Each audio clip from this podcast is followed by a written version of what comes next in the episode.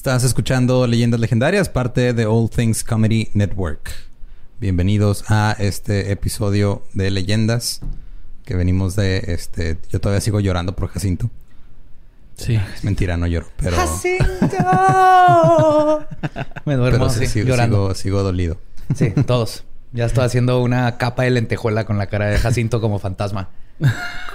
como fantasma en pena.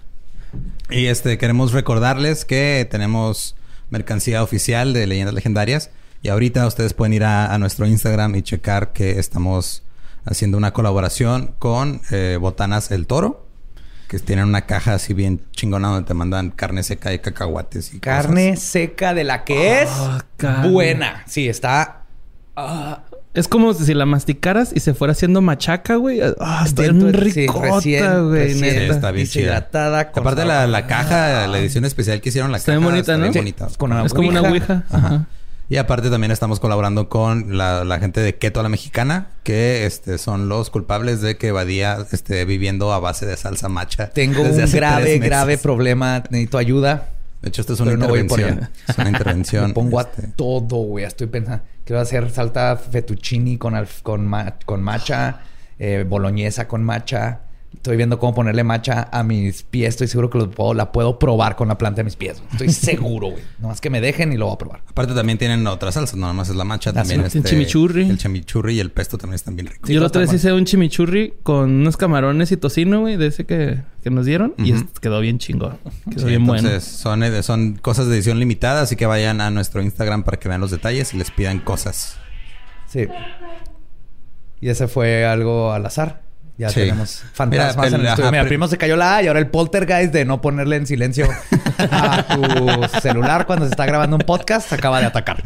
De seguro casi ni se escuchó en los micrófonos, pero bueno. sí.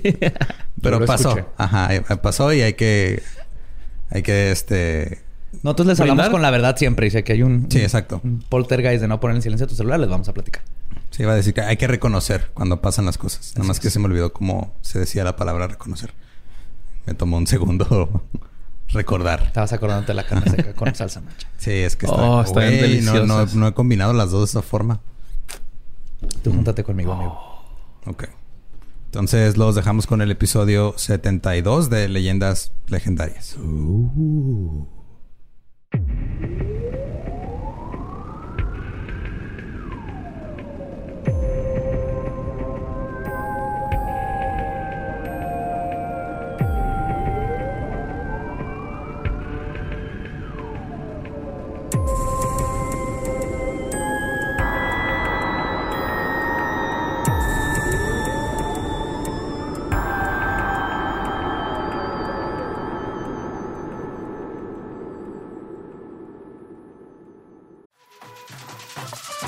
We got a bunch of fries, of course, because when you're Mickey D's, you got to get fries. Delicious. Frank wanted to stay and, and hang out in the McDonald's play place. Um, yeah, it was fun in there. It was, it I was fun, like, man. no, that's for kids, Frank. then he what are got you doing? stuck You on the can't- slide, and we were like, Frank, we got to get back to set. We got back in time, guys. We got back in time. Oh yeah. McDonald's. Everyone has an order. Go get yours today.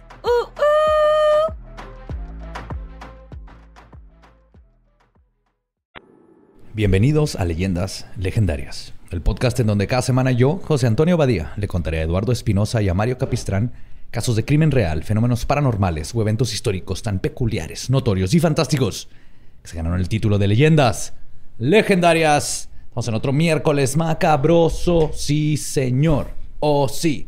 Oh, yeah. ¿Eh? Es- no, no, le, le- faltó punch, pero lo estoy intentando. Lo estoy intentando. Quiero recuperar ese día glorioso de- del primer. La cumbia del miércoles La macabroso. cumbia del miércoles macabroso. Como siempre, me acompaña Eduardo Espinosa. ¿Cómo andamos? Lolo? Chido. Nos falta una letra ahí atrás, güey. Sí, ahora brincó Ajá. ahorita. No, no, no quiero decir poltergeist, pero no estaba bien pegada. y Mario Borre Capistrán. ¿Cómo estás, Borre? Muy bien, gracias, Joe. Lolo. Todo excelente. Me gusta tu, tu camisa, torta. Gracias. De chunchos. Torta de lo paranormal. Ajá, yo también. Venimos muy ad hoc con el tema de hoy. Eso me gusta. Más con el poltergeist del letrero. Ya les va.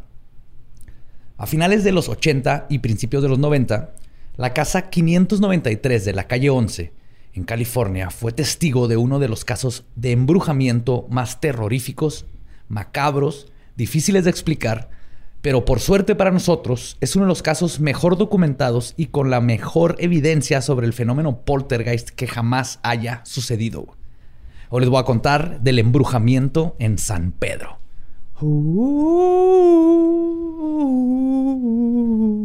No fuera Monterrey porque ya estarían con sus cosas de gente de Monterrey con dinero. Sí. Sí, ese es otro mundo. El- y dije, el, el caso a veces le dicen el poltergeist de San Pedro, pero como vamos a ver, no es exactamente un poltergeist y es parte de lo que lo hace muy interesante. Así que usé el término embrujamiento. Sé que técnicamente no, no está bien dicho, pero no existe mi palabra favorita del mundo en español, que es haunted. Ajá. Porque embrujar tiene que ver con brujos, pero se entiende. Pero-. Y haunted es más de, puede ser de fantasmas, puedes estar haunted por algo que hiciste. Entonces, pero saben cuál es mi palabra favorita, haunted. de hecho busqué Como el meme de Bob Esponja. Ajá. haunted. De hecho busqué en italiano, en francés, a ver si había un- alguna palabra que funcionara para acuñarla, pero no, en, en italiano es algo así como obsesionato, algo de obsesión. Tiene, ellos usan el término de haunted como también como obsesión. Qué raro. Ajá. Embrujado y obsesión es más o menos lo mismo, como que estás obsesionado, está, está raro. Mucho. No, el, el caso del poltergeist o embrujamiento de Jackie Hernández es uno de los casos más infames y mejor documentados dentro del rubro de la parapsicología por la abundancia de evidencia que se recopiló sobre el caso, como fotografías, videos y evidencia física. Todo comenzó en el verano de 1989, en un pequeño vecindario en San Pedro, en el estado de California, en los Estados Unidos. Jackie Hernández tenía 23 años, un hijo de dos y estaba embarazada con su segundo, una hija, perdón, y estaba embarazada con su segundo bebé. Cuando se cambió a vivir a un pequeño bungalow, que el- es como un cuartito chiquito, está más grande que el de Polanco. Es como una mazmorra, ¿no? Sí, es como una mazmorra. Ajá.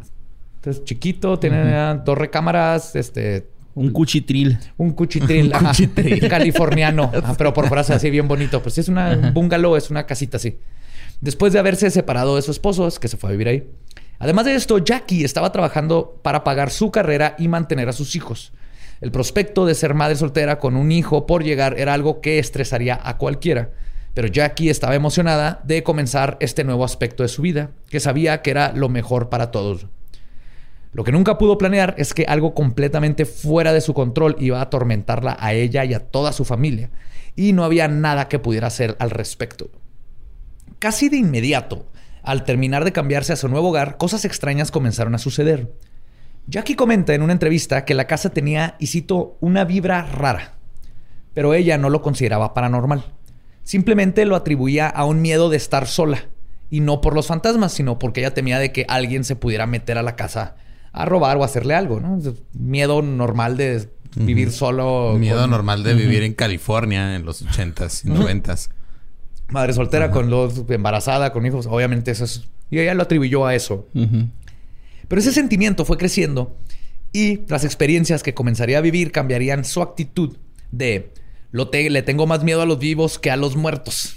Porque era su actitud al principio. O sea, yo al principio le tenía más miedo a los vivos que a los muertos y... mm. Como en casi todos los casos de poltergeist, todo comienza de una forma sutil.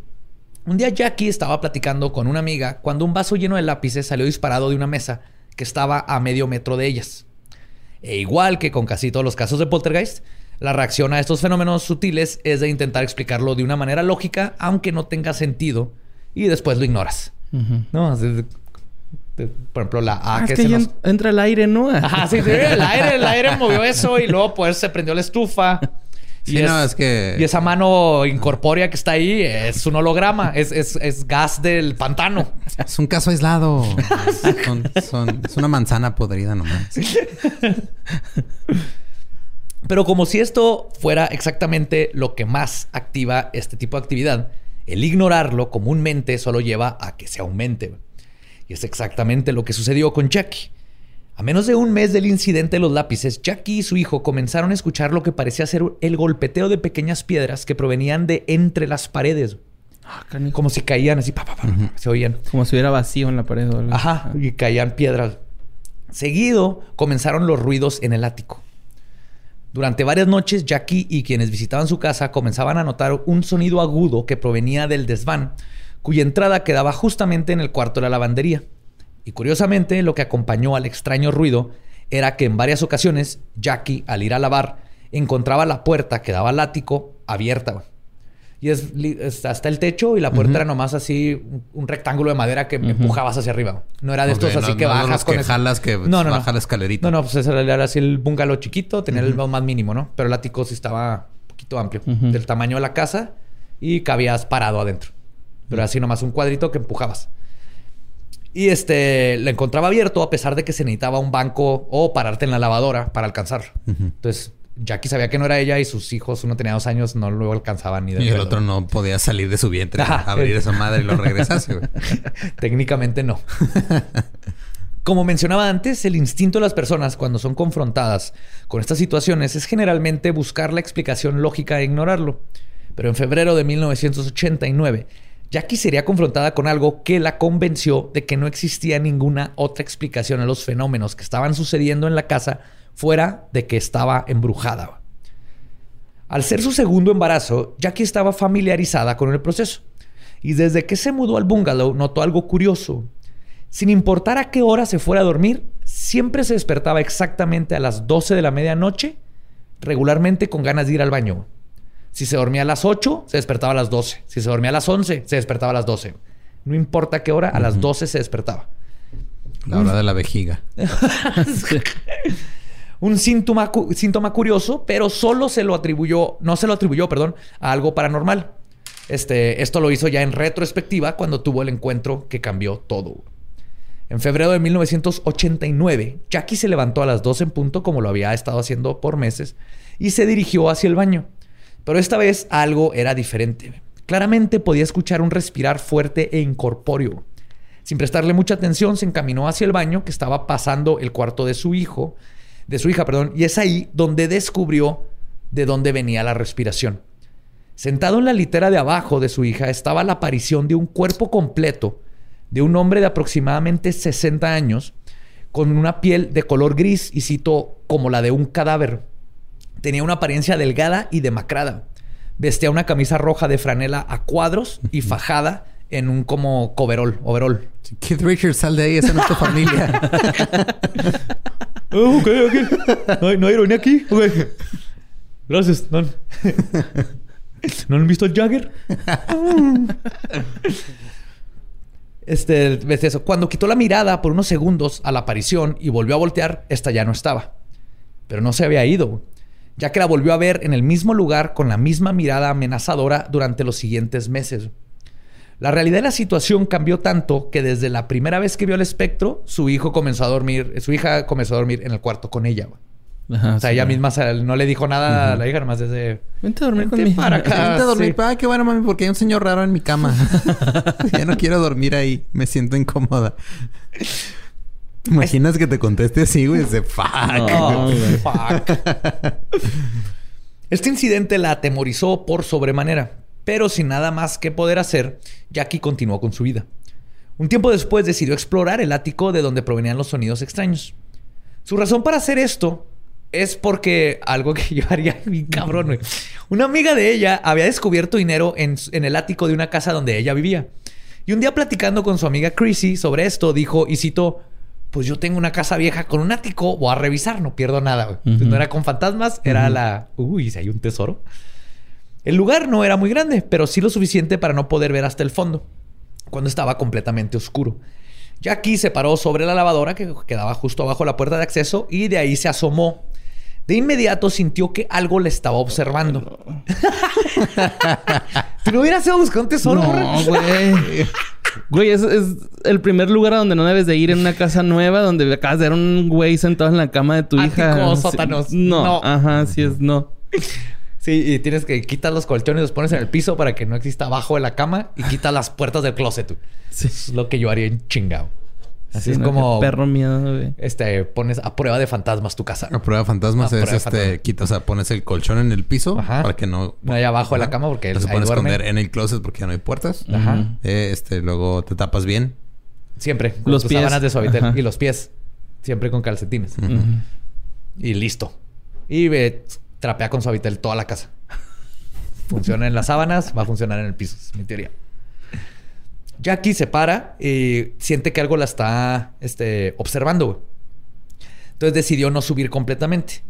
Pero en eso sintió una presencia detrás de ella justo cuando se iba a bajar y dio media vuelta para ver qué era. Y es cuando frente a ella se materializó una cabeza incorpórea flotando y moviéndose hacia donde ella estaba como el globo de helio más tenebroso del mundo. Güey, una cabeza flotante. Sí, güey. Como la de Choronzón. Como de choronzón. ¿Qué pedo, Jackie? El, el nudo del ¡Ya globo lo tiene en el cuello, güey.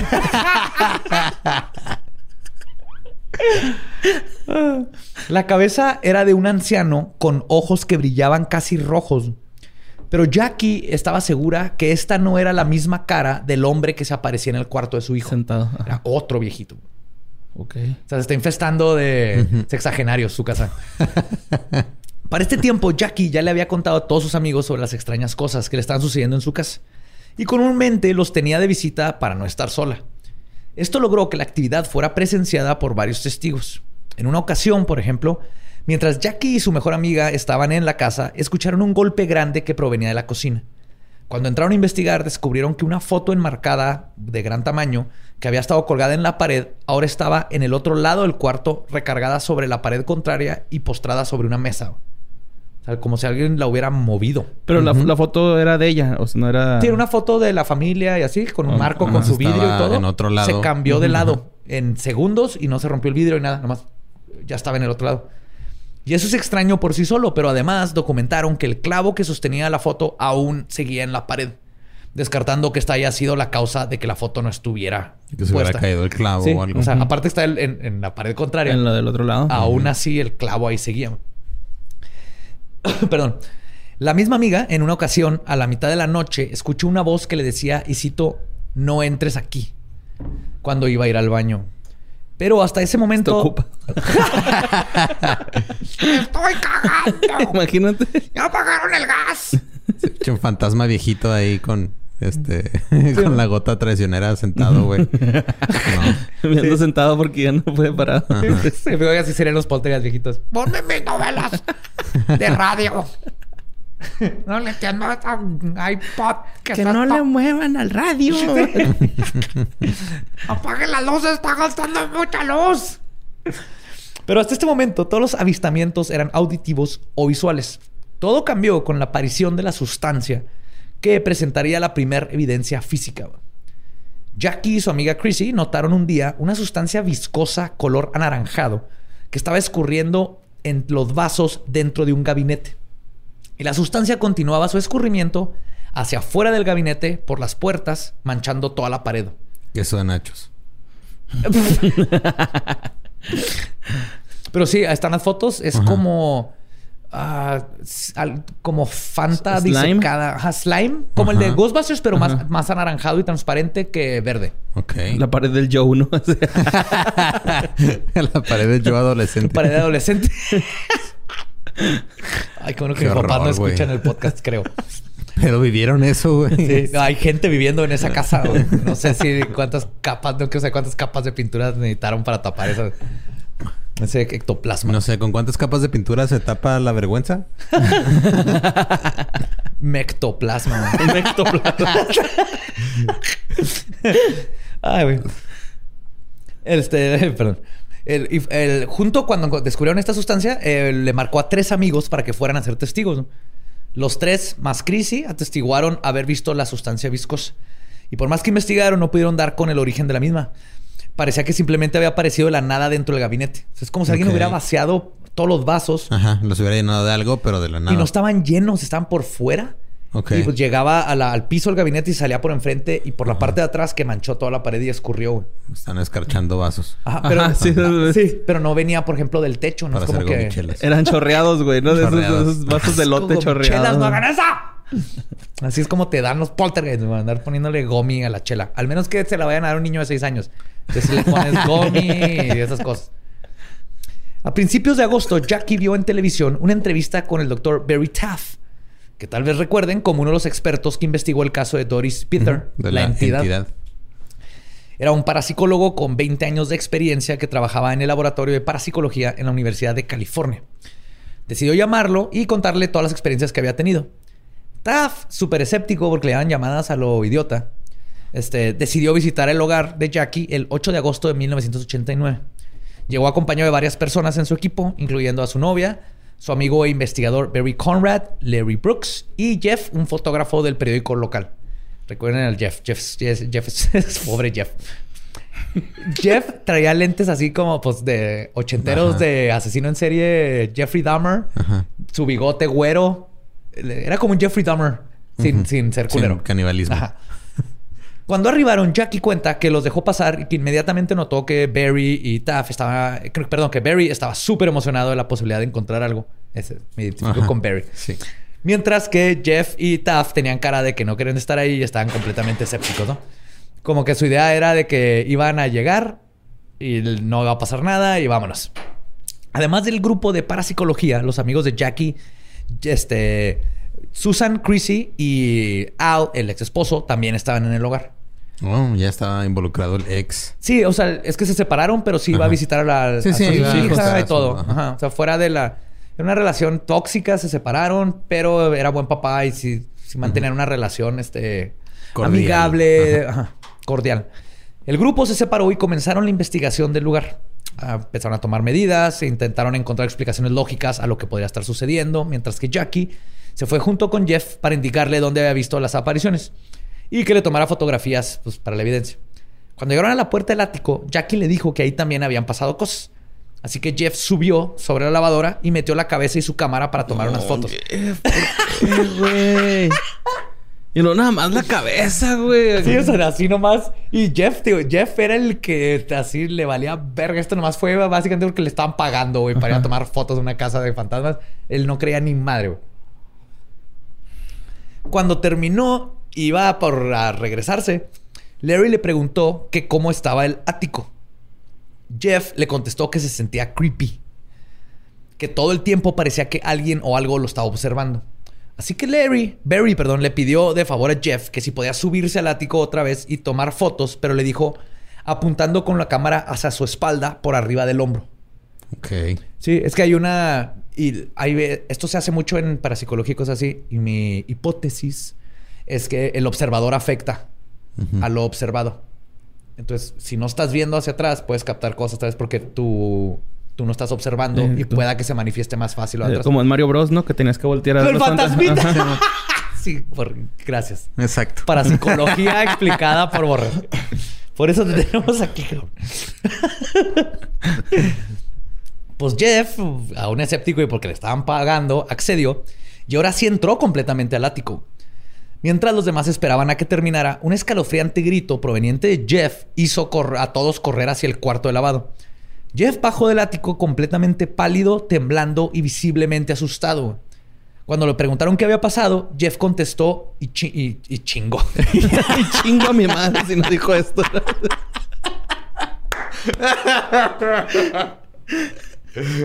y cito: Esa pinche cosa me arrebató la cámara de las manos. Fuck. Describió el suceso como si su cámara hubiera estado atada a una cuerda y alguien se lo hubiera jalado. O sea, la tenía así por el hombro y luego salió volando hacia atrás. En ese momento, Barry corrió por su cámara de video al carro. O sea, ahí ya es donde dijeron, ok, algo está pasando. ¿Por qué nadie corre por una puta antorcha, güey? Algo así que alumbra esa madre, güey. Yo creí que iban a decir que quemaran la casa. No. Quemen esta chingadera. No, que, güey. es que si te vas a meter a un lugar donde no se ve nada, mínimo llévate una lámpara, ¿no? Sí, sí traía, ajá, cuando estaba Jeff no era con el puro flash. Ajá. Aquí ya fue por su cámara y su cámara trae luz. Ahorita vamos a hablar de eso, justamente. Ay, güey. Pero ahora sí va por su cámara porque dicen, ok, algo está pasando, vamos a documentar. Al principio nomás era como ver Eh, si vamos a ver qué era... pedo, Coto. sí. Ajá, uno de... Porque les tocaba, no sé, uno en cada 100 casos que investigaban tenían algo mínimo que encontrar. Entonces, este, cuando van a buscar por la cámara, varias cosas muy extrañas comenzaron a suceder. Primero, cuando subieron, tardaron 45 minutos en encontrar la cámara de Jeff completa. güey. El ático estaba completamente vacío. güey. Solo había una revista de National Geographic y una caja de madera como una reja de frutas. La cámara, que tenía su propia luz la encontraron en dos partes. El cuerpo de la cámara estaba boca abajo dentro de la caja de la rejilla esta.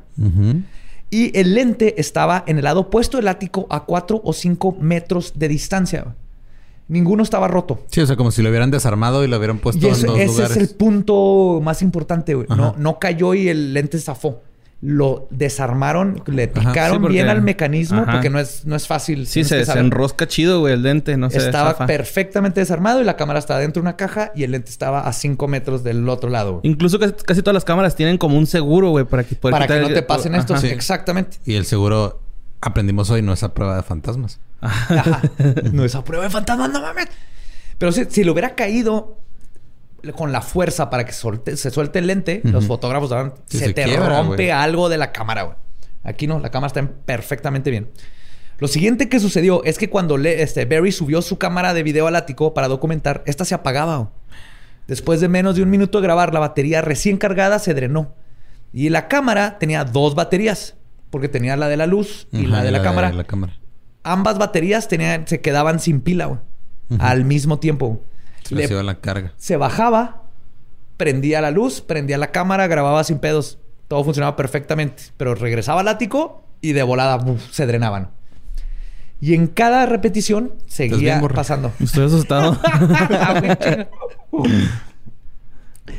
Durante todo este tiempo, los tres hombres que subieron al ático, no, porque ya se ya- ya otro llegó a, a ver qué pedo, ¿no? descubrieron un olor a descomposición que fue poniéndose más intenso mientras más estaban ahí arriba. Y a pesar de buscar a ver si había los restos de algún mapache o ardilla o paloma o algo, no encontraron nada. Además, en una de esas veces que Barry estaba revisando su cámara abajo del cuarto de lavado, de nuevo escucharon a Jeff gritar. Y esta vez, no, estaba el, no era Barry. Barry estaba arriba con, con Jeff, perdón. Están arriba, Barry está en la lavadora viendo el, el ático y Jeff sigue dándole vueltas. Después del grito, Jeff describió cómo sintió una mano grande y huesuda que casi cubría toda su espalda, o sea, de tamaño, que lo golpeó y lo empujó fuertemente por la espalda. Y Barry vio cómo su amigo se movía involuntariamente hacia enfrente. Después de este incidente, Jeff tuvo que ir a ser examinado porque el dolor del golpe permaneció y el especialista que lo revisó declaró que en efecto tenía hematomas traumáticos internos en la espalda. güey. Se hubiera sufrido un sí. putazo. güey. Señor, a usted alguien le pegó en la espalda y le cagó los pantalones. Eso es señal de que su defecada es normal, no se preocupe. Güey, pobrecito, güey. Sí, Jeff les va a ir de la verga, güey. Una vez les digo.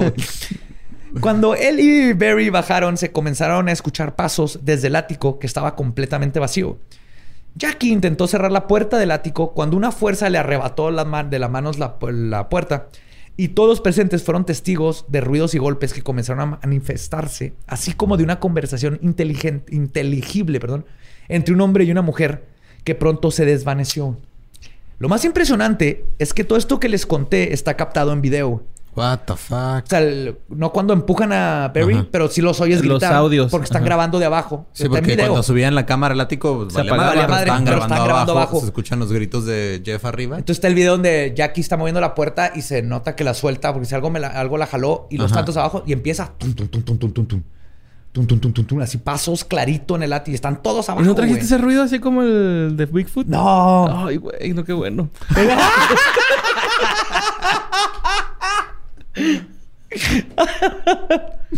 Sí, pero está bien chido. Ahí está el video, está, hay, hay documentales para buscar en, en YouTube y todo. Jeff decidió este, revisar el ático una última vez. güey. ¿Por qué? ¡Ah, Jeff! ¡No mames, güey! No sé, güey. No. Se me hace que lo único que yo pensé es, pues Jeff es súper escéptico. Ajá. Le pasan estas dos cosas y creo que estaba peleando con su propia mente lógica Ajá. que sea. No era Hay para alguien encontrar aquí, ¿no? al contrario, a mí se me hace que está tratando de. Tengo que encontrar la explicación porque esto no puede estar pasando. Eh, Que era más un- una este, necesidad de decir, no, yo no creo en fantasmas. A- a- tengo que encontrar lo que, lo que está pasando aquí, el que, que es lo que está creando el fenómeno. güey. ¿Y por qué compraron GoPros? Ustedes, ¿Qué? malditos. Ahí luego te platicamos, Borre. No te preocupes. Vas, vas a Vamos estar bien. Vamos a tirar, tú vas a ser nuestro 15 Jeff. minutos solo en un, en un cuarto raro, nada Ajá. más, güey. Güey, Jeff estuvo cinco minutos involuntariamente y ve todo lo que le pasó. Pues va, y esta vez vio tres destellos de luz y una gran, y cito, masa oscura. Dice que era, a- apenas ves, ¿no? Así como en la oscuridad, pero o sea, más oscuro que la oscuridad. Ok. Una ajá. penumbra dentro de, de la oscuridad. Si alcanzas a ver silueta, por el estilo. que se desplazó por la habitación y se disolvió. Lo más terrorífico y peculiar es que cuando se despertó en, un pro- en su propio hogar la mañana siguiente, afirmó que vio a un hombre anciano que parecía muerto que estaba postrado en su recámara. O sea, vio lo que había descrito Jackie. Pinche Keith Richards sí se pone bien mala copa y se va. Mete a lugares donde no, no debe estar. Analizando los videos y fotografías, él y Barry encontraron un lo que llaman, y cito, comete luz, o lo que conocemos ahora como orbe. En una foto que Jeff había tomado justo antes de ser empujado. Fue la primera de muchas luces inexplicables en ser captadas en videos y fotografías. Semanas más tarde, Barry logró filmar la puerta delantera de Jackie abriéndose y cerrándose por sí sola sin ninguna señal de que estuviera siendo manipulada por algún elemento como el viento o bisagras defectuosas. Además de que encontró una luz de rápido movimiento en varios de sus videos, que no coincide con el común reflejo causado por polvo o insectos. O sea, como si fuera un strobe. Así como un estrobo. Sí, y luego, y luego Ajá, se quedan prendidas y se mueven. Unas se ven sólidas, Ok. se ven como. Hay unas com- como tic-tacs, Ujú. pero más grande, como de una falange, moviéndose. O sea, están en la entrevista y pasa así enfrente de la cara de Jackie. Ay, güey. Ajá. Está muy curioso. Hay mucha alta extrañeza en esta casa. Fíjate cuando estaba buscando videos de lo de videos panteoneros, vi varios, güey, así de, pero de las cámaras de los timbres de las casas. Ahí pasa mucho y como es infrarrojo tienes que cuidar. Porque de hecho esto del polvo de los insectos es comúnmente confundido o presumido por buscadores de fantasmas como evidencia de algo paranormal. Sí, cuando nomás pasó un insecto y lo captó ahí el Ajá. movimiento o algo. O es por el polvo. polvo. Entonces, Ajá. no, no todas las orbes son fantasmas, pero sí hay orbes que no se pueden des- este, explicar por polvo. la o trayectoria y todo, ¿no? Sabes que es una orbe, eh, es mucho más sólida, más, se ve más esférica y tiene un movimiento. Es como un mini ovni. Ok. O sea, un, un insecto se mueve como insecto, lo puedes verlo luego. Ujú. El polvo se mueve con el aire. Las orbes, orbes, las ves que cambian de dirección, se frenan poquito, se van, se desaparecen o aparecen de la nada. El- cuando es insecto o polvo, por lo general, entra de fuera de cuadro. Porque entró y le pegó la luz de tal manera de que... Es, es fácil saber cuál es insecto o polvo O y cuál es polvo. orbe. Pero en los investigadores paranormales les mama decir, ay, mira, ¿vieron eso? Y es así que es polvo, güey. Durante las siguientes semanas, la actividad comenzó a intensificarse. En una ocasión, Jackie y su amiga Susan eh, vieron bolas de luz, o orbes, que flotaban por sí solas dentro de la sala. La luz que emanaban era tan potente que cuando una de estas voló hacia los estantes donde Jackie tenía varias muñecas, iluminó los ojos de las muñecas. Esa es otra, la orbe tiene su propia luz. Ujú. Ay, pinche Jackie, qué vergas, porque tiene muñecas, güey, así. Vamos a hacer más creepy esto y, güey, pones sus muñecas. Esta es otra forma de, de ghost proof. Tu casa quita muñecas. Todas. Desde el principio. Dale buen hogar. Porque si nomás las volteas, luego se van a emputar. Y luego vas a empezar en un ciclo que yo tuve. Que es horrible que hayamos platicado. Ay, güey, no. Mames. En agosto de 1989, Chrissy y Jackie tuvieron una serie de pequeñas luces. eh, ah, perdón. Así que se movían rápidamente bailando alrededor del techo en la cocina. Dentro de lo que parecía ser una ligera capa de humo o vapor. Así como cuando estás en el bar. Bueno, en los bares de antes. Que todo el techo era así de humo. Así estaba la cocina nada más. Nadie estaba fumando en la casa, pero arriba se veía como una capita de... Pero arriba el viejito dándose sus quiebres, ¿no? ¿Dónde está mi mota? Las orbes de luz eran la ceniza que está tirando el güey. Sí. Es mi medicina. el Jeff le quería robar un toque y lo empujó a la chingada. Ay, Quítate, cabrón, tú no pusiste. Las orbes se separaron y volvieron a unirse repetidamente y después de unos 15 minutos colapsaron en una pequeña orbe y desaparecieron. Esa es otra, duró como 15 minutos el, el- el fenómeno. Pero no antes de que Jackie obtuviera algunas fotos. O sea, hay fotos de todo esto. Por su parte, Taff y su equipo también fueron testigos del líquido viscoso de color naranja que emanaba de las paredes y del gabinete. Taff tomó muestras de este líquido, así como la muestra que Jackie había tomado de la primera vez que sucedió. Lo llevó a un centro médico cerca de UCLA, donde se demostró que el extraño líquido era plasma sanguíneo fuertemente oxidado, perteneciente Cabrón. a un humano masculino que estaba alto en cobre y yodo. What cabrón. the fuck? Ok. Sí, ya ahí es de que. Fuck. Sí, Aunque estuviera fakeando esto, ya quién sacó. Porque es bastante, vean Ajá. las fotos. Se Es sacó bastante. plasma de un plasma güey de un güey lleno de ajá. cobre y yodo. Del. Talecris lo sacó. El ch- chiste de... Es un fronterizo, ¿ah? Sí, güey. Es que aquí, en la, que co- aquí en la Ajá. frontera eh, hay lugares en, en el lado gringo donde vas y vendes tu plasma por... Lo vendes. 60 Ajá. dólares. Yo fui a vender Yo como también, tres veces. Sí, yo también. Yo tengo bien picoteados los brazos. de tuvimos que- que ir ahí. Era la mejor, la forma más fácil de comprarte un videojuego era donar plasma y era suficiente de comprarte el videojuego que querías. Todo lo que Ajá. querías. Y aparte ajá. estás ayudando a personas. Ajá. Sí te pagan menos de lo que vale tu plasma, pero... Pero Sí, mira, pero- Pero, ahí vas. pues uno necesitado, ¿no? Sí. Necesitamos el Resident Evil 2. Durante el transcurso de la investigación, el fenómeno pasó de ser algo cada vez más prevalente a algo hostil. Jackie fue empujada por la espalda, como lo fue Barry en el ático, pero ahora en su recámara, lo que le dejó marcas de rasguños. Sí, bajó del ático.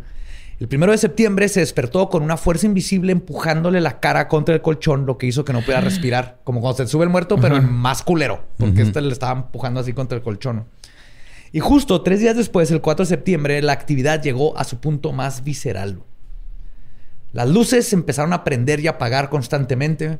Objetos eran lanzados a través de las habitaciones.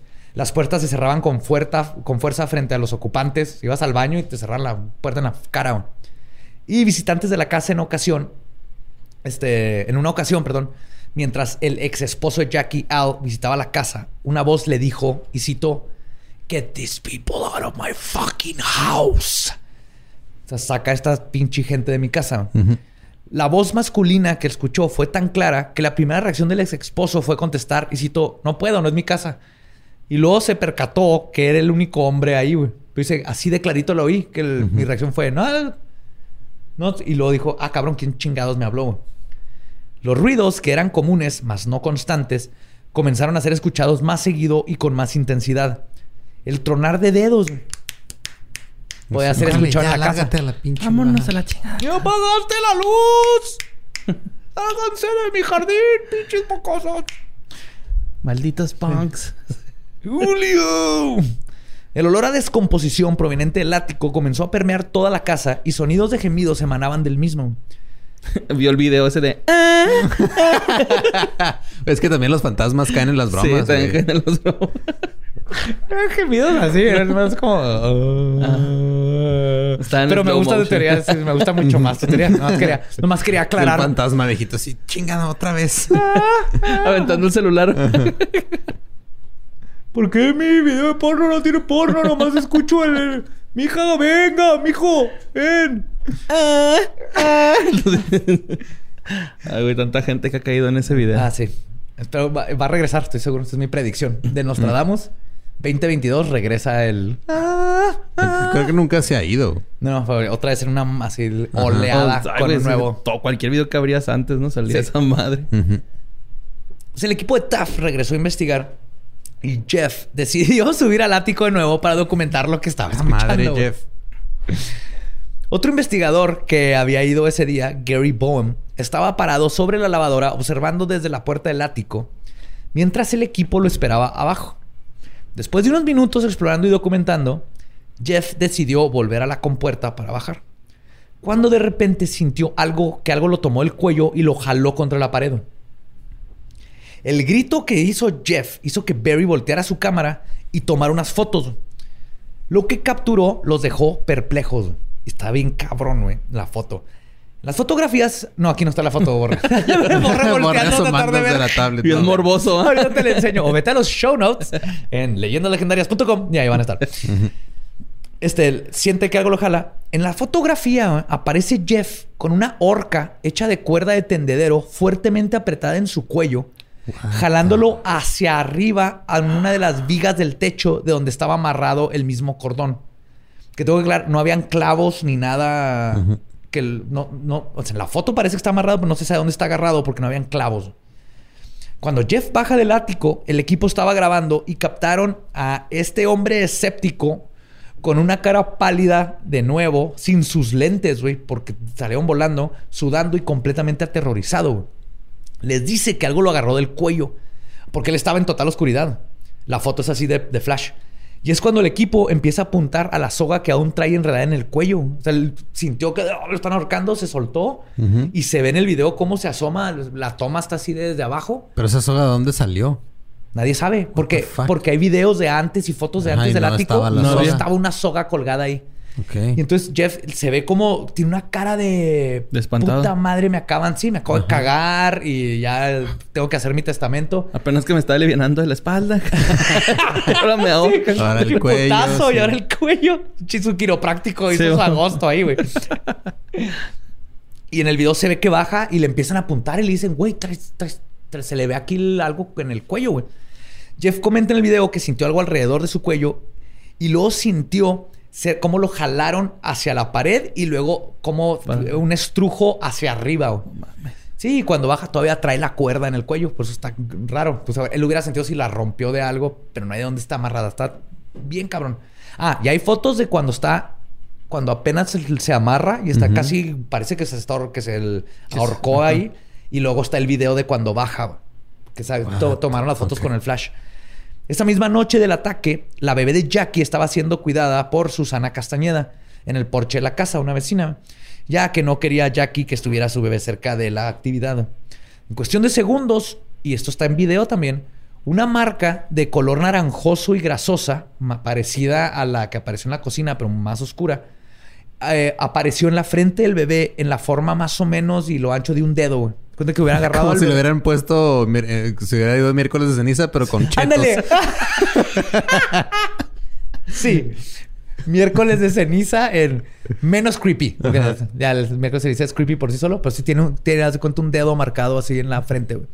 Y se ve en el video como Jackie ahí sí ya explota y le empieza a limpiar la frente de esa mancha. Jackie menciona que la noche anterior y cuando sucedió lo de la cuerda, ella le gritó a la entidad que no se fuera a meter con sus hijos. Y sintió que esta fue la respuesta del espectro. Así como que como ya, diciéndole. Si le sigues... ajá. y cito, ella dijo: Yo puedo hacer lo que quiera, esta es mi casa. güey". Y ahí es donde ya, fuck, las cosas cambiaron. Porque para este punto, Jackie ya estaba exhausta y aterrorizada de su casa, especialmente por la seguridad de sus hijas. Así que se mudó a vivir con una de sus amigas. En una entrevista le preguntan que por qué no se había ido antes. Y pues si es una pregunta que dice la gente siempre, no, porque no te vas de la casa, güey, pues están pasando esas cosas. Y ella contesta que le hubiera encantado salirse desde ahí desde que todo comenzó, pero era una madre soltera con dos hijas que en un tiempo estuvo viviendo con asistencia del gobierno para poder pagarse sus estudios y no tenía los medios para simplemente irse a otro lugar. güey. Ujú. O sea, ay, nomás no puedes, güey, no se puede, no es tan pelada. Sí, supongo que antes de irse estuvo tratando de cobrarle renta a ese güey también. Así, "Eh, güey, pues coopera, cabrón. seas culo, güey. la Te los un dos". recibo, güey. Sí, tú pagas el gas, güey, y el agua. Mínimo lavas los trastes, los, los manchas más de lo que ya estaban. sí, los manchas los que están limpios, qué olero. Pues Un eventual- saludo a mi, a mi ex roomie, güey. Un chingo, güey. Tu poltergeist. Pues, de hecho, todo esto llevó a que eventualmente regresara con su esposo. Curiosamente, cuando él estaba en la casa, el fenómeno no se presentaba tan activo. Fuera de esa vez que escuchó Ajá, que le dijo, get que le these dijo people out of my fucking Ajá. house. El- lo demás no sucedía. güey. Pero Get these Jackie people out of comenta. my fucking house. Imagínate eso. güey. Ok, y me voy, güey. Fucking hell. ok, bye. And get me a hot pocket. ah, no. entonces- ¿Eh? Give me a joint fucker and I will give you that.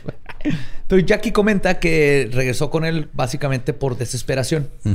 Y, el- y cito, dijo, prefería en ese momento ser abusada por algo que podía ver que por algo que era invisible, güey. A la verga, güey, qué feo. Sí, no la golpeaba, la abusaba emocionalmente. Sí, y- o sea, ajá. digo, abuso emocional es abuso también, Eh, pero sí, qué claro, claro. Culero Bueno, tener que para- llegar a un punto en tu vida en el que tengas que escoger entre esas dos cosas. Esta frase güey. de ella es la que dije, güey, o sea, ella no ganó ni un quinto de este pedo. Él estaba de la verga, no, no estuvo, no se hizo famosa. Luego se conoció un poco en los noventas ella, pero llegar al punto y esta frase dices, algo está pasando para que haya regresado al ex con el ex y diga esto. Prefiero el abuso de alguien, que, un abuso que ya conozco que algo invisible que Sí. no comprendo. Es tri- bien triste que ha tenido que llegar a ese, a ese punto. Sí. Y es así como terminó yéndose a vivir con el ex pensando que quizás podrían arreglar su matrimonio, pues si ya iba a estar ahí. Y ambos se mudaron a una casa móvil en el condado de Weldon, en California, localizada a unas tres horas de San Pedro. La actividad parecía haberse quedado en la casa 593 en San Pedro y la vida estaba volviendo a la normalidad Hasta que en marzo de 1990, Al estaba tomando una siesta en su remolque cuando se levantó de la nada. O sea, Jackie lo vio levantarse y salió al cobertizo que había afuera del almacenamiento. Jackie vio cómo él estaba ahí parado, güey, haciendo nada. Nomás estaba viendo el cobertizo en la noche. Luego de unos minutos se volteó, se le quedó viendo fijamente a Jackie y empezó a caminar. Y en ese punto, Jackie dice y citó que una columna de humo voló y pareció que entró en la parte posterior de la cabeza de Al. Y luego, sin advertencia, él comenzó a atacarla. Le empezó a estrujar y le empezó a gritar de cosas. Jackie luchó contra él hasta que vio cómo volvió a salir el humo de la cabeza y desapareció. Y Al volvió a la normalidad. Y Al dice que él no se acuerda ni siquiera haberse despertado. No mames. ¿Qué pedo? Ajá. A la mañana siguiente, Jackie encontró el nombre de Al escrito en, adentro del armario en todas las paredes. Alguien escribió Al, Al, Al, A, L, A, L, A, L, A, L, L. No mames. Llenó el closet. Y vio una sombra gris oscuro en el remolque. Así como varias luces anómalas y encontró marcas rojas en las paredes. Y en otra ocasión, cuando estaba junto con Jackie, este, Al, los dos descubrieron que una lámpara había caído sobre la colcha y dejó una marca de quemadura que parecía una cara con cuernos. Ya lo la cara con cuernos es más paredólea, Ujú. creo yo. Sí, sí Para la parece. gente que no sabe, pareidolia Ah, sí. es cuando ves una cara en un objeto animado. O sea, que algo, algo te recuerda una cara. Como la foto que subieron de... eh, que Lucifer. sentado ahí y luego este, lo- los dos este, logos acá atrás. Que si hacías así, este, cerrabas los ojos, parecía una ardilla. Y eso es pareidolia. Eso es pareidolia. O las nubes, cuando ves caras. en un- La cara, nuestro cerebro busca caras. O como cuando salió la Virgen en un hot cake, ¿no? Ándale. Así es. O como porque mi compa Manny que me mandó un alien en el ano de su perro. Ese sí es real, fíjate. Sí es comunicación extraterrestre. Lo deberías de tomar en serio. Necesito que vayas a revisar ese, ese Urano. Tendré que ir a revisar a, a Ringo. Ah, Ringo está bonito. ¿Quieres ver su ano? Ahorita te lo enseño. Sí, sí lo quiero ver. Pues aparte de Al y Jackie y este, la hija, las niñeras de Jackie también experimentaron cosas extrañas ya viviendo en la nueva casa. Tina Lawler era una de ellas, de 16 años. Vio una sombra gris oscuro, este, lo que le está contando, con las luces eh, anómalas. Y luego las dos vieron lo de la lámpara. Y en la mañana del primero de abril, los vecinos de Jackie la estaban ayudando a mover un televisor grande. Cuando todos vieron la cara de, y cito, un viejo malvado como un cadáver, con ojos que se movían a observarlos en, de en la esquina de la pantalla, como si estuviera dentro del aparato. Sus vecinos no sabían. fuck. sus- Ajá, sus no vecinos sabían no saben qué pedo. Nomás fue... Iban ajá. moviendo una tele, pues me una tele noventera de esas Sí, enormes. pesadas. Se le das vuelta y lo... Ajá. Y de repente vieron a un viejito y hasta asustaron, soltaron la tele, o sea, fue así. Y le, le comentaron a Jackie y Jackie dijo, verga, esta madre me está siguiendo. güey". Después de este evento, la actividad alrededor del tráiler de Jackie aumentó. Las puertas se abrieron por sí, se abrían por sí mismas, el sofá levitó, regresaron los golpes en las ventanas y puertas, además de voces que provenían del cobertizo y golpes en la puerta del mismo, como si alguien quería salir al que fue este Al a ver. Ahí sí, qué culero vivir en, una casa móvil porque no puede... O sea, te llevas la casa a otro lado, pero ya va dentro Sí. el fantasma. Va, va viajando con... Tienes que acelerar Sí, a güey. madre, güey. Te Tienes que esperar a que salga. Pones una letrina afuera. Ajá. Ya cuando Te sale a mear... Sale a mear y te pelas. ¡Bye, culero! ¡Pinche ruco! ¡Culo! El 24 de septiembre, Jack invitó a algunos amigos y a un psíquico local a visitar la casa con la esperanza de ponerse en contacto con la presencia. Ya está desesperada. El grupo realizó dos sesiones de Ouija en las que determinaron que habían cinco entidades y por determinar me refiero a es lo que la Ouija les estaba diciendo, ¿no? Entonces esto lo tenemos que tomar como esto ya no eran los investigadores, en este caso eran sus Sí. amigos y un pero pasa algo muy curioso. Mames, pinche Jackie, pendejo. ¿Qué vas a jugar Ouija, güey? Pues ya estaba en la otra casa, güey, es lo, es lo cabrón. Pues quiere Pero la Ouija en sí no es está mala, pasando. ¿Qué otra forma investigas? No es como que puedes este, Pues sí, sí, hablar a la cierto. policía, güey. Pues tienes que irte Pero qué coraje, su güey. juego. Pues la Ouija les dijo que la entidad se llamaba SME. S-M-E. Le dicen SME, no saben si son iniciales, no, quedan, pues se, se identifica como SME.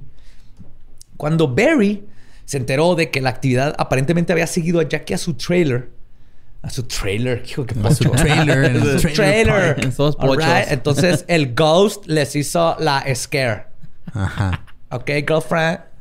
Vámonos a la Ajá. Walmart. Barry le dijo así, de ahí te llamo para atrás, te Jackie, llamo porque para este atrás. pedo se está Este poniendo pedo muy está weird. scary, weird. Jackie. Ajá. Yo sé que estás parqueada, pero en tu remolque. Deja, deja, no, no, no, no te- déjalo parqueado ahí ahorita y te tecamos el trailer. Sí. Pues Barry, ¿quién es tu favorito? güey? Jeff. Y Jeff, sí señor, hicieron una visita el 13 de abril de 1990. Mientras los vecinos de Jackie también están ahí. Después de algunas entrevistas, todos los vecinos, excepto Tina, se fueron a su casa. Eh, Llegan Barry ya en, en posición de, este, de científicos, ¿no? Para psicólogos es la ciencia de tratar de explicar qué chingados es este fenómeno. Se hacen sus documentos, ya se van todos. Y Jackie empieza a insistir que con ellos ahí usaran la tabla de la Ouija, que porque ella pues tuvieron una sesión y habían encontrado cosas. Barry, pues eh, lo de la Ouija para ellos no es algo... No usan Tenga- eso ajá. como Sí, no lo usan como parte de la investigación. Pero dijeron, ok, pues ya estamos aquí, úsenla, vamos a ver qué onda. Sacó dos cámaras. Ninguna encendió, jamás, güey. Adentro de la casa la prendía nada, le cambió la batería, nada, güey. Nunca prendieron. Pero ya estaban jugando Ouija. Antes de empezar a jugar Ah, la Ouija, ok, güey. ok. Él y Jeff sostuvieron el planchet. O sea, se pusieron a jugar para quitar. Dijeron, bueno, si vamos a usarla, que no, no la muevan ustedes. Si, si sacamos algo mínimo que sirva en nosotros que no sabemos nada de la información, de lo que ustedes saben, vamos a nosotros. Entonces, este, Jackie estaba sentada para transcribir lo que fuera saliendo. Sin conocer las respuestas de la sesión previa, comenzaron a hacer preguntas. Le preguntaron a la entidad que se identificara y contestó SME. S-M-E, súper específico. Luego el planchet comenzó a moverse tan rápido que batallaban para poder leer la información. De repente la temperatura del cuarto bajó considerablemente. Comenzaron a escucharse golpes en toda la casa y las tres velas que habían prendido comenzaron a apagarse una por una, en varias ocasiones y siempre en el mismo orden. Se acababan así. shu, shu, shu. Luego las van a prender. Un ratito y otra vez. Fum, fum, fum. Y obviamente esta es gente que cuida... o sea, los investigadores son de que no haya corriente de aire. Todos, ya cuando te dicen que no saben por qué se apagan las velas es porque no pudieron explicar por qué se están apagando las velas. Luego, la mesa empezó a moverse. Así que, de todas maneras, continuaron con sus preguntas. Sí, güey, ¿qué vas a hacer? Ajá. Lograron discernir con las respuestas de la tabla que uno de los espíritus había nacido en 1912. Estas son cosas que dijo la Ouija. güey. Ujú. Y que murió cuando, y cito, fue retenido bajo el agua en la bahía de San Pedro en 1930. Cuando le preguntaron por qué la entidad centró su energía en Jeff. Ese haber sido Jeff, güey. Sí, de, eh, culo, traes contra mí, güey. Yo, Te ¿cómo pases de llegar? verga, culero. Te estás pasando de verga. ¿Y qué dijo, güey? Me cagué, Jeff. Es que Jeff me cae en los huevos. El planchet dijo, y cito, se parece a mi asesino. A la verga. No, ma, pobrecito Jeff, güey. No la temía ni la debía, No, güey. ¿No? Barry le preguntó al espíritu a quién odiaba después de eso. Y de repente luego dijo Jeff, Jeff, Jeff. Y en eso la silla de Jeff, junto con Jeff, fueron levantados del suelo y arrojados contra la pared de atrás. güey. Estaba a una buena distancia. güey. No mames, güey. También reveló la Ouija que su asesino, o o el que estaba moviendo la Ouija espectralmente, que su asesino se llamaba Charles Pearson y que era un marinero. Curiosamente, la horca que se amarró alrededor del cuello de Jeff estaba hecha con un nudo de marinero. Uh. Sí, esta es una coincidencia muy curiosa. Cuando le preguntaron si había vivido en la casa de Jackie, contestó que no, que ahí vivía su asesino, que ahí vivió su asesino. Entonces, el que estaba contestando en la Ouija dijo que Era el asesinado y... era el asesinado y su asesino. Ese Vivía en que la al parecer estaban los dos en la casa. Ajá. También reveló que había nacido en 1912 y muerto en 1930. Y con esta información encontraron que un marinero de nombre Hernan Hendrickson había sido encontrado muerto flotando debajo de un muelle el 25 de marzo de 1930. Esto es histórico. Coincidió perfectamente la fecha. Si es el mismo, no sabemos. Si lo leyó antes Jackie y ahora... Pero Jackie no estaba moviendo la Ouija. Entonces ese es un dato a favor de what the fuck. Perturbador, ¿eh? Ah, muy perturbador, amigo. Esto está muy cabrón. Espíritus, assemble. Bizarro en el sentido anglosajón de la palabra. Ajá, sí, anglosajona. Bizarro. Creepy, raro. En mayo, Jackie visitó a su amiga Susan en San Pedro. Ambas mujeres vieron, mujeres vieron una orbe del tamaño de una pelota de softball que flotaba y la pasó por ella, estaba en el porche. Luego cruzó la propiedad de Susan hacia el cementerio Harbor View Memorial, que colindaba con la propiedad. Decidieron seguir la luz y dieron con la lápida que decía, ah, la luz se metió en una tumba. La lápida decía John G. Damon. ¿Ok? Se fueron a investigar unos días después, este, allá los récords del municipio, y encuentran que John G. Damon había sido dueño de la casa de Jackie de 1910 a 1913. Fuck. Exactamente las fechas que antes salió en la Ouija con dos personas eh, independientes de cuando Jackie encuentra la tumba. Tal vez esto es un hoax muy cabrón, pero si Jackie ya sabía de lo de la tumba y de John Damon, ¿cómo hizo que los dos investigadores dieran esa información? Con Aquí- randonáutica. Por- Sí. Güey, qué pedo. Y Jackie interpretó esto que le sucedió como Damon despidiéndose de ellas. Porque después de descubrir su identidad, la actividad fue bajando durante las siguientes semanas. Por lo menos en el caso de Jackie. Ella se mudó, se mudó a un apartamento a solo cuatro cuadras de su hogar antiguo. En dos ocasiones volvió a, volvió a ver orbes de luz y obtuvo algunas fotos, más evidencia. Pero a partir de julio más o menos, este, para ella ya la actividad casi no había. Pero sin embargo, los investigadores quienes empezaron a experimentar la mayor parte de la actividad inusu- inusual. ¿Se acuerdan que le, le había pasado algo a que vio al viejito Larry? Barry, Jeff, perdón. Barry había experimentado algunas anomalías en su departamento en Studio City, en California. Pero después de julio, o sea, tenía, le, le pasaron cosas raritas, pero después de julio de 1990 se convirtió en el centro de la actividad. Vio luces, escuchaba respiros y varios objetos de su hogar se, se incendiaron espontáneamente, güey. Llegaba no y es están bueno. como quemados. No, No. no. Y eran cosas que no era así como, ah, es algo que está conectado y tuvo un corto. Ajá. Era de que llegaba y así su dildo está quemado, güey. No sé si había Qué es un pero- Estoy seguro que si su dildo de repente se quemó, no le hubiera dicho a nadie. Pero eran, Ajá. eran objetos que no tenían por qué Incendiarse. incendiarse.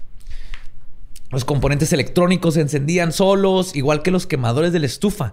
Y en una ocasión, este, esto le pasó a Jeff, porque le pasaba a los dos. A Jeff llegó, estaba prendida la estufa, y ahí en la horquilla habían balas, güey. O sea, él tenía balas en su casa porque tenía Ajá. una arma. Ajá. Pero estaban unas balas en la horquilla y la horquilla estaba prendida. güey. O sea, la encuentra después y se dispara toda esa chingadera. güey. Ya eso suena a este homicidio, intento de homicidio, diría yo. Ajá. Por poltergeist. Muy- Pendejo, ¿no era más fácil agarrar el arma, güey, y dispararle a Jeff mientras dormía, güey, que ponerlas en la estufa? Creo que Sí, se complica bastante este marinero, güey, ¿eh? Tal vez era... Es que veía... En esos tiempos veía a Wiley Coyote, güey. Las. Haber puesto una X enfrente de la estufa y luego ya puso las balas. Ajá. Arriba-. Y encontró ajá, una, una caja fuerte arriba flotando en la cocina con una X abajo. Pues, este... Para Jackie las cosas mejoraron. Sus hijas casi no recuerdan el incidente. Qué bueno. Y al final lograron las tres tener una vida normal. Y sobre todo lo que pasó, se cree que no era un caso regular de poltergeist. Es decir, de que Jackie era la que estaba manipulando la situación con algún poder psicoquinético, que es lo que comúnmente se conoce en, los poltergeist, ¿no? Que es un adolescente, o en el caso de Doris Blythe, era ella en su estrés que estaba haciendo que todo esto sucediera. Que era exactamente el caso de la entidad. Lo que postulan eh, los que estuvieron presentes, los eh, parapsicólogos, en este caso, es que podría ser una combinación de PK junto con una entidad externa. Como que o una alimentó a la otra o viceversa. Pero hubo un punto en que se separaron. Ajá. Ajá. Y eh, admiten que indica que la entidad tenía también algún tipo de inteligencia, que es lo que uh, se les hace raro, ¿no? Por ejemplo, cuando desarmó perfectamente el lente de la cámara. Esto no es común en un poltergeist. El poltergeist abre puertas, tumba cosas, este, ve, Sí, el poltergeist es como un gato que no ves. Es un gato, sí. La amenaza del bebé, güey, también, ¿no? Que le... Sí, es- Sí, o sea, feo, el, el reaccionar y contestar amenazas, el nudo en la garganta, eh, la cámara que la desarme y la, la ponga en dos lugares diferentes. Estas cosas no es común en un poltergeist porque el poltergeist es más visceral. O sea, es una persona que se, se- está emputada y ¡pum! se cae, tumba los platos, ¿no? No pone lo- un plato abajo de la almohada de alguien para que se acueste y lo rompa. Ok. Bueno, eso sí podría pasar, pero no, no desarma tu Millennium Falcon de Legos en partecitas y luego los acomoda en otros lados. Ármalo de nuevo, pendejo. Peor fantasma de la historia. Sí, güey. Saqué todos tus coleccionables de la caja. Todos, güey. ¿Te acuerdas de tus tarjetitas de bimbo? Ya las desordené acá. Los de food, güey. Despegué todas tus de álbum Panini y las pegué al revés otra vez. ¿A que no encuentras tus hielocos? ¡Bien locos! no mames, güey. El del alien. ¿Dónde estaba? El más chido. Está bien Era el más chido, güey. El alien. Y una de las cosas más, este, a las que más apuntan para decir que, que probablemente eran dos fenómenos diferentes, o mínimo dos. Uno era el PK de esta Jackie, porque sí, estaba en un momento, es que tiene todo igual que Doris Blither. Sí, está súper estresada. estresada con dos hijos, el esposo no está, tiene problemas de dinero, empiezan a pasar las cosas. Pero luego, por ejemplo, el- hay un factor que es cuando hicieron la sesión de la Ouija, el ente o fantasma o lo que les estuviera respondiendo les hablaba en inglés antiguo. Oh, shit. Era algo que Oh, Jackie shite. Oh, jamás, jamás usó en su léxico cotidiano o en su vernáculo. Nunca. Un ejemplo de esto fue la palabra phantoms en lugar de ghost, ¿no? O sea, era- es como decir este... No sé, el equivalente sería espectros en lugar de fantasma. Sí, y era el no, Phantoms es todavía más victoriano, güey. O cuando Barry preguntó algo como ¿cuántos fantasmas hay? La respuesta fue Phantoms fill the skies above you. What? Ajá. Los, los fantasmas llenan los cielos arriba de ti, ¿no? Los espectros. Pero Jackie nunca hablaba así, nunca usaba la palabra phantoms. Otro ejemplo, y este es el que se me hizo más curioso, fue cuando ya estaba amaneciendo. El fantasma, o sea, la Ouija deletreó y cito: I must go now, the sun cometh. Ajá. Entonces, cometh es, el- Es como es- venir, pero... Sí, es, me tengo que ir, el sol viene. Ajá. Pero cometh es inglés antiguo, es, es inglés de Shakespeare. Ok. Y además, Jackie no estaba usando la Ouija. Entonces, lo que, lo que están eh, especulando primero era, ok, Jackie con poder PK, que no sabe qué tiene, está manipulando la Ouija. Pero ¿por qué hablaría así Jackie si ella nunca habla así y no Ajá. tiene ningún este, de por qué decir cometh en lugar de the sun is rising, it's coming?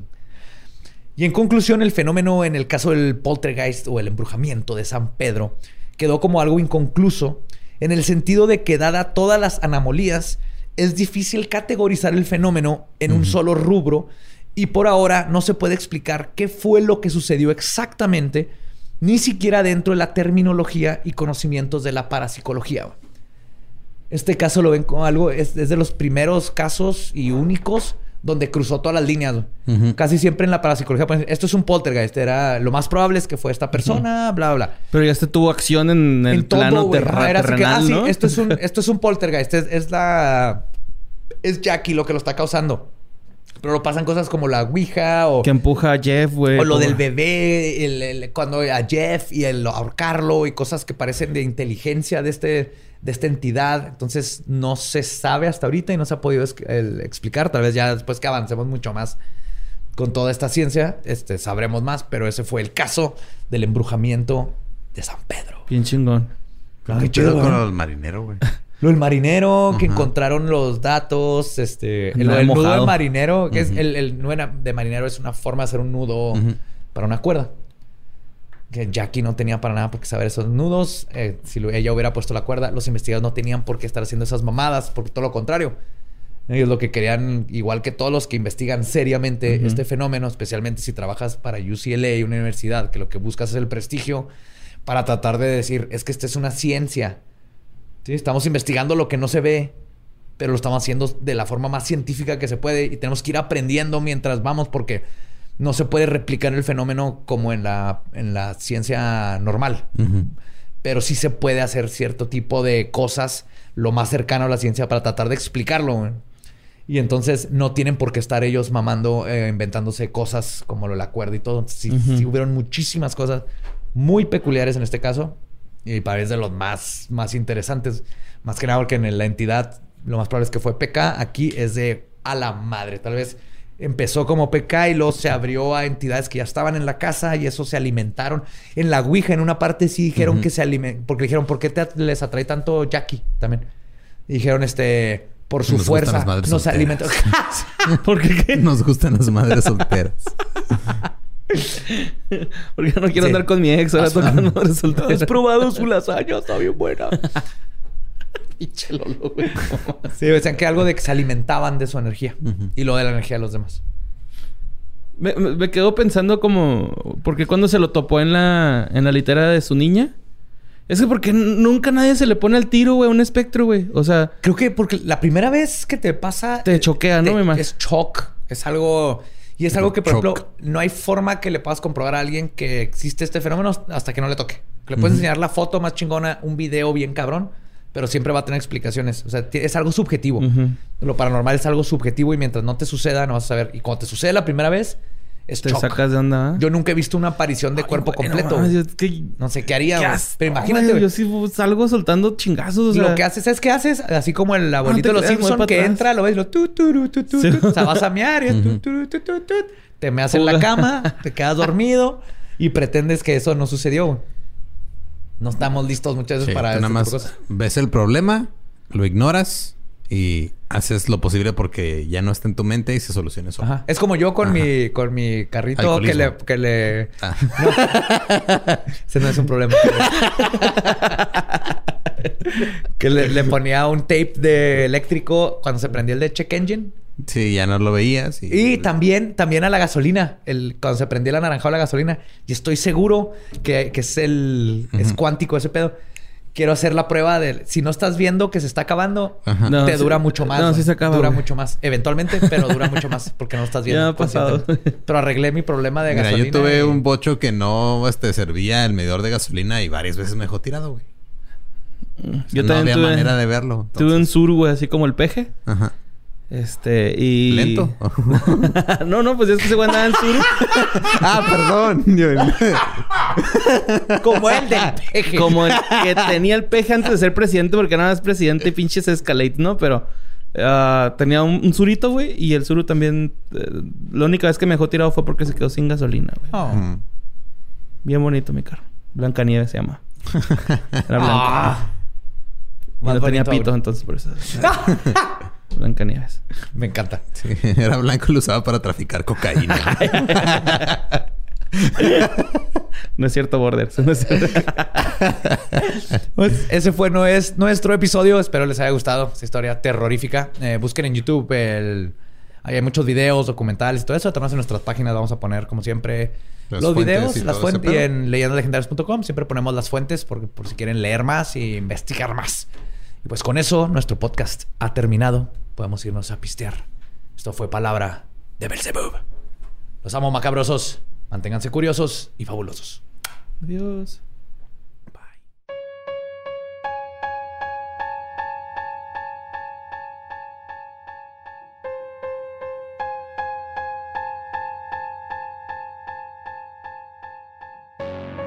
Y ese fue el embrujamiento de San Pedro. Espero que puedan dormir. Sí, está bien creepy ese, esa historia. La, la foto de el güey que lo están ahorcando, o sea, fue la que más me Sí. saca de Su cara Güey, de terror es lo que también. eh, Jeff, todas sus fotos, las primeras está como que le vale verga. Y todas, todas después, no hay una foto que no tenga una cara de me quiero ir a la verga. ¿Por qué, por qué yo, señor? ¿Por qué yo? Cuando está ahorcado, Pues- cuando está bajando del techo, también tiene una cara así de que le sacaron el culo por los huevos. Cabrón. Así de cabrón estuvo. Wow. qué perro asco. oh, qué rico se ha sentir. No sé. No sabemos, es algo paranormal. güey. Eso ya es preternatural, güey, llegar a ese grado de susto y riqueza. Güey, este sí está medio creepy, ¿no? Este caso y... Y sí se ve de... Pa- Para empezar, yo no me imaginaba así como sale en la foto. El techito. Güey, yo ni de pedo me asomaba ahí, güey. O sea, ni con la cámara. Capaz si me la arrebatan. ¿Qué es lo que le pasó a este güey? Ah, sí, ¿no? Sí, que si quieren ver las imágenes y no saben de qué, o sea, dónde encontrarlas, vayan a la página de leyendaslegendarias.com. Ahí en episodios, ahí están todas las fotos Sí, salen las relacionadas fotos al caso, todas las fuentes y ahí están las de los episodios anteriores también. El mismo día que sale el episodio se suben fotos y las fuentes de todos los episodios para que los que están preguntando libros y recomendaciones y todo eso, ahí lo encuentran en leyendaslegendarias.com. Y ahora, este, la, la semana pasada se nos cayó la A eh, por... Poltergeist. Porque lleva, güey, ya la esa- A de Poltergeist. Ajá. Porque llevaba, ¿cuánto? ¿Dos semanas despegándose? Sí. y no, le- mal no le pegada, habíamos no puesto habíamos pegamento. Era el, el poltergeist de la desidia. Sí. De no ir por cola loca. Ajá. Sí, pero ya les hicimos pruebas a Badía y Borre. Todo bien, ¿no? No se hicieron prediabéticos después del susto. todo chido. Pero, sí nos comimos un pan.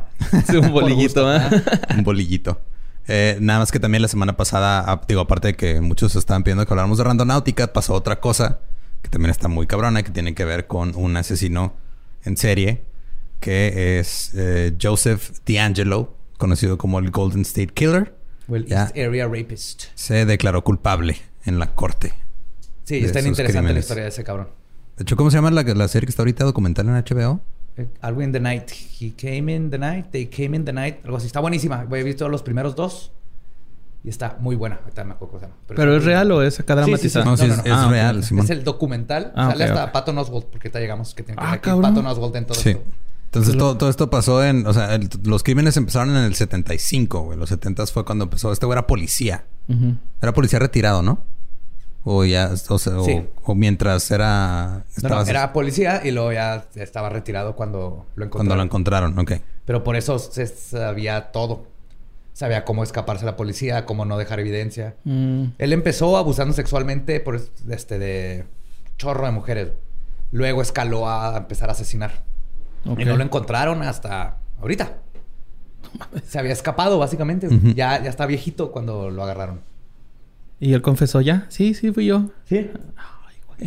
Sí, y este, parte de lo que, o sea, eh, hubo una, una autora que fue, ya falleció hace unos, unos años, que era la esposa del comediante Patton Oswalt, Michelle McNamara se llamaba, que es, este, escribía libros sobre crimen real. Entonces ella sacó un libro, estoy buscando cómo, no me acuerdo cómo se llamaba el libro, pero también gracias a, a- a lo que ella investigó en el libro y todo eso, pudieron dar con él, güey. O sea, ya era un caso de esos los que ya, ya, ya se había hecho frío, ¿no? Lo que llaman el cold case. Y era Cold Case. Estoy tratando de buscar cómo se llama la serie. pero Los cold cases es cuando ya es un caso que se quedó abierto y no ha habido evidencia Ajá. nueva y no han hecho nada este nuevo. Ajá. I'll be gone in the dark. se I'll be gone in the dark. Ajá. Entonces, él desaparece. Nadie sabe quién fue ni nada. Y lo agarran gracias a estos, este, como 23andMe, donde mandas tu ADN. Ajá. Tenían evidencia este, genética de él, pero en los 70s y 80s no, no había tecnología. Entonces usaron esa y la corrieron contra en uno de los programas de 23andMe, Ancestry y esos para checar tu ADN. Y ahí dieron con un familiar y le preguntaron, oye, pues creemos que eres familiar de este asesino en serie, nos das chanza y le, les dio y dijeron, ok, y dieron con, empezaron a, a quitar sospechosos hasta que dieron con uno, se esperaron a que fuera a la basura, tirara cosas y agarraron la basura, porque la basura, no sé si sepa esto, no sé en México, pero en Estados Unidos no necesitas orden de cateo Para la basura. La basura es propiedad, ajá, es pública. Sí. Entonces se esperaron, agarraron la basura. Pues es que no está en tu propiedad, está en la acera, ¿no? Exacto. Entonces de ahí sacaron algo con lo que pudieron comparar con el familiar. Y tin, tin, tin, dieron ya con el vato. Y lo agarraron y resulta que era un policía, el hijo de su puta madre. Y por eso duró un chingo sin que lo agarraran y haciendo de las suyas. Mira, desde antes había algunas manzanas podridas, ¿no? Desde antes, unas más podridas que Unas otras. más. Ajá. Este. En el. ¿Qué fue? Del- lo capturaron en el, en el 2018. Gracias a ese pedo. Y ya este, la semana pasada fue cuando empezaron a, le- a leer los cargos en la corte. Y él Ujú. dijo guilty. Sí, culpable, culpable. Y ya pues Sí, todavía sigue en acuérdate que proceso. el proceso legal, o sea, aunque tengan la evidencia y todo eso, tomas viene la defensa. Ujú. Y que si esto, entonces, que él haya dicho culpable, la neta le ahorró, pues, mucho sufrimiento a las víctimas, que algunas están vivas, a hijos de las víctimas, nietos de las víctimas incluso, de que no durara otros 10 años el juicio y el vato, porque el vato ya está bien viejito, güey, se pudo haber esperado y de seguro se muere antes de que lleguen a algo, pero... Sí, pues ya tiene. ¿Cuántos años tiene ahorita? Ochenta y tantos. ¿no? Algo así, ajá. No, pues ya se va a morir ahí adentro, Que le ¿no? dieron, le, o sea, el, el juez creo que le dijo que iban a hacer 11 este, cadenas perpetuas. Bueno, 11 este, sentencias de por vida. No, Eso pues es lo que va a recibir porque según, o sea, todo, como que toda la, todo lo que hizo, de- o lo que está contabilizado son eh, como 50, eran 50 violaciones y aquí venían los eh, 13, este, fueron 13 asesinatos. Nomás para que te des cuenta de lo brutal y lo culero que es este pendejo. ponía, cuando eran parejas, ya cuando escaló al asesinato, los amarraba a los dos. Al hombre le ponía unos platos en la espalda. Platos de vidrio. Ajá. Y se llevaba a la esposa a un ladito y le decía, si escucho que se... O sea, le decía, voy a ir a abusar sexualmente de tu esposa. Si escucho que se rompen los platos, la mato ahí misma. Y luego vengo y te mato a ti, güey. Imagínate No, pues yo los tiro, esa güey. situación para los dos. No, estás amarrado, güey. Y si... No, o sea, tiro los platos para Y- que vaya y me mate y mate a mi esposa, güey. Va a estar sufrimiento, ¿no, güey? Acá. Pero a- a- eso le hizo a un chorro de parejas, güey, qué güey. culero, Imagínate, esta... Destruyó vidas enteras, güey. Culerísimo. Ay, no, güey. Y lo bueno que lo agarraron. Y fue gracias a... Este, McNamara. O sea, el esposa de Patton Oswalt estuvo Ajá. investigando, investigando. Sacó el libro, investigó un chorro de gente. Mantuvo vivo el caso que ya se había perdido, güey. Era cold case. Sí, el, el libro se llama igual que, digo, pues está basado, la, el- la serie documental está basada en el libro de, de McNamara, se llama igual. Oye, y, y él, pues obviamente lo van a tener aislado, ¿no? En la cárcel o algo así. O... Probablemente por la edad, pero pues ya.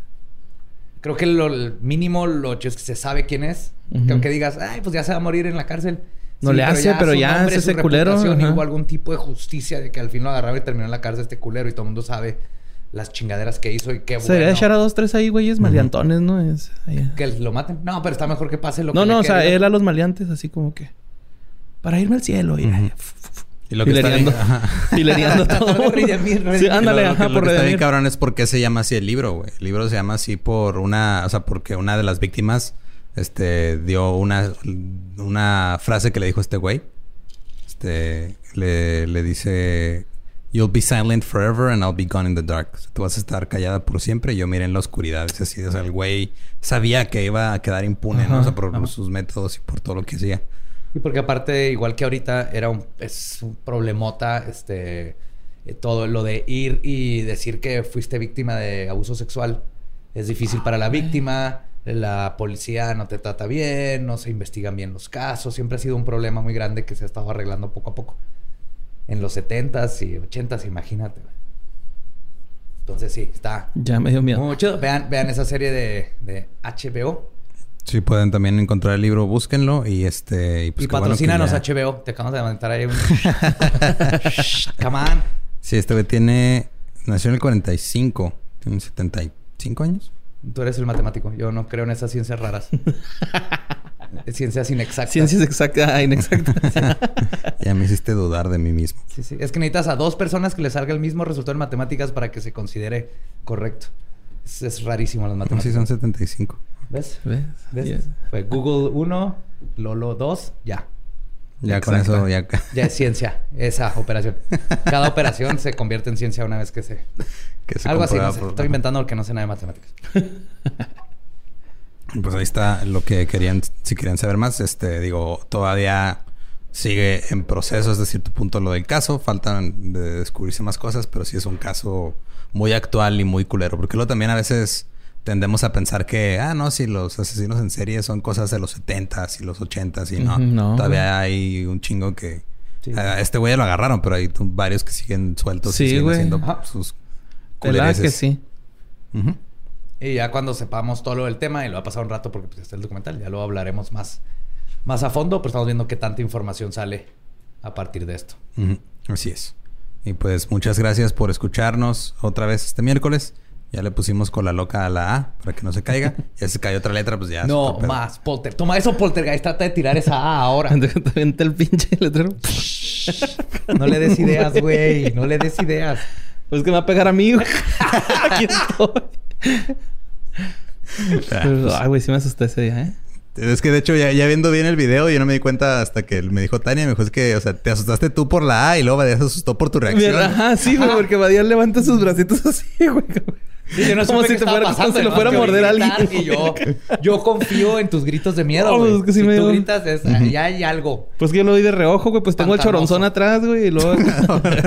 no, colerón, chingado. Ahí va, ahí va el choronzón. Chingado, güey. Me olburía solo.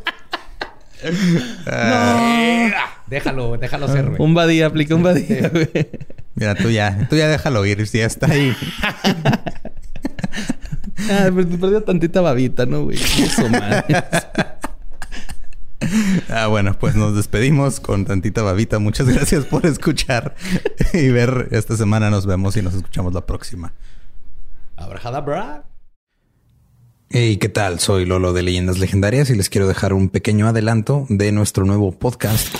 Estás escuchando El Dolop, parte de All Things Comedy Network. Este es un podcast de historia americana en el que cada semana yo, Eduardo Espinosa, le contaré un suceso histórico americano a mi amigo José Antonio Badía, que no tiene idea de qué se va a... Ok, lo bueno es que el tema. No, lo bueno es que nada más te trabas cuando lees, ¿verdad? Sí, O sí, sí. No, no cuando voy a decir una línea que he dicho ya como cuatro o cinco veces.